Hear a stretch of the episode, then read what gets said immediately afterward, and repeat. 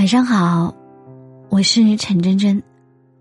晚上九点，不管你在哪里，我都用声音拥抱你。微信公众号搜索“陈真真”，关注并订阅。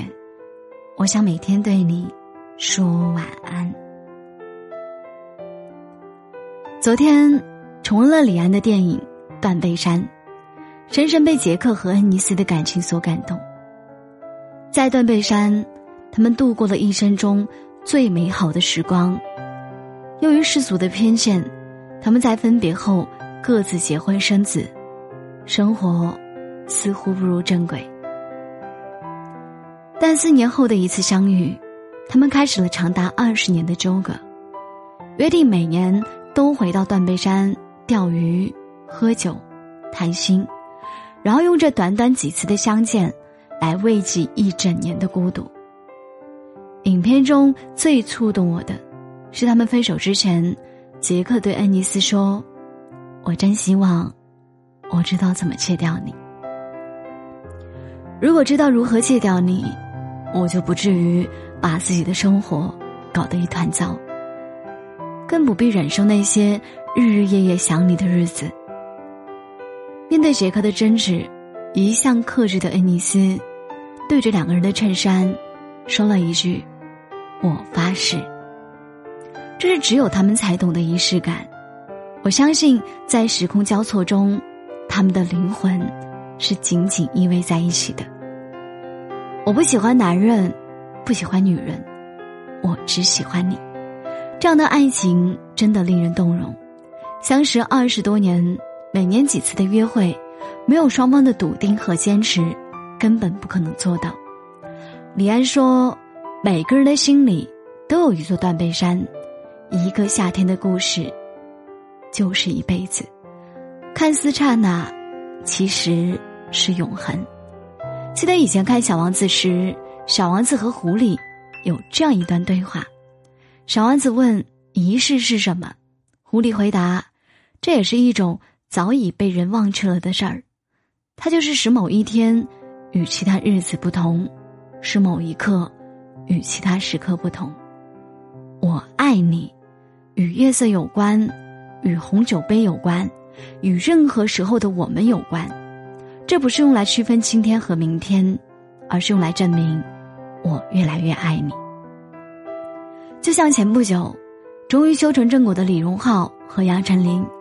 他们感情的甜蜜也少不了生活中的仪式感。李荣浩曾经为了给杨丞琳庆生，零点生日祝福发了四次，可能是因为网络延迟或者其他原因没有发出来，但诚恳的态度还是把他送上了热搜。那个人一定特别爱你吧，才愿意深夜十二点，一个人强撑着睡意，也要第一时间送上祝福。而这不过是为了让那个人知道，你对我是十分特别的存在，任何人都无可替代。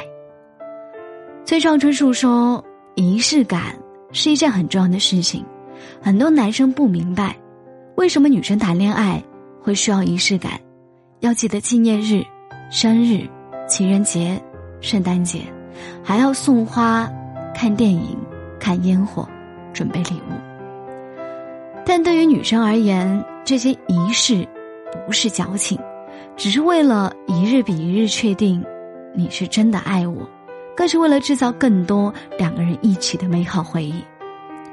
回到了我父母这个年纪，婚姻中的小浪漫、小惊喜，早已形同虚设。每到过年，也只是两个人对着客厅的电视，相顾无言。仪式感，只有年轻人才被拥有吗？当然不是，如果他们能携手白头，病榻前互相照顾，这何尝不是另一种浪漫？他们不会再说肉麻的情话，但叮嘱对方注意穿衣的短信依旧常发。他们不会过节就庆祝，但每到生日祝福，饭桌上总会有对方最爱吃的菜。他们不会干涉对方的爱好。但每当爸爸钓鱼晚归时，妈妈总会留一盏客厅的灯。仪式不是爱你三千次，而是把本来简单重复的事情做了一辈子。在这样一个物质的年代，爱情可以说是没有任何的原则，一句“我累了，我腻了”，就可以草草结束一段感情，把联系方式一删，就能相忘于江湖。我们越来越没有耐心，越来越没有勇气去经营一段感情。城市的节奏越来越快，我们的爱情也越来越囫囵吞枣。恋爱要表白，婚礼要婚纱，搬家要祝福，生日要礼物，过节要陪父母。有人觉得这是折腾，但其实这只不过是用心经营好每一天的生活。有时候，我们就是为了生活中那一点点意外和惊喜，而重新有勇气奋斗。我们想要的仪式感，也根本不是大张旗鼓的浪费、虚张声势的浪漫。只要在细碎的生活细节中感受到另一半的用心，就足够美好。就像《北京遇上西雅图》里文佳佳说的那样。他也许不会带我去坐游艇吃法餐，但是他可以每天早晨为我跑几条街，去买我最爱吃的豆浆油条。终其一生，我们不过是想遇到一个知冷知热的人，然后住到对方心里。所以，愿你也能遇见这样一个人。他不用很高、很帅、很有钱，但永远把你的需要放在第一顺位。你不必用绳子拴着它，让它在你的目光所及，但你知道，每日清晨，它和阳光都在。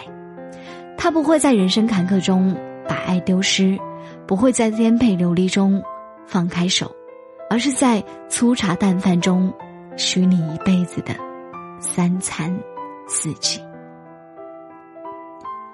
感谢收听，我是陈真真，每天晚上九点。和早上七点，我在喜马拉雅直播，期待与你相遇，晚安。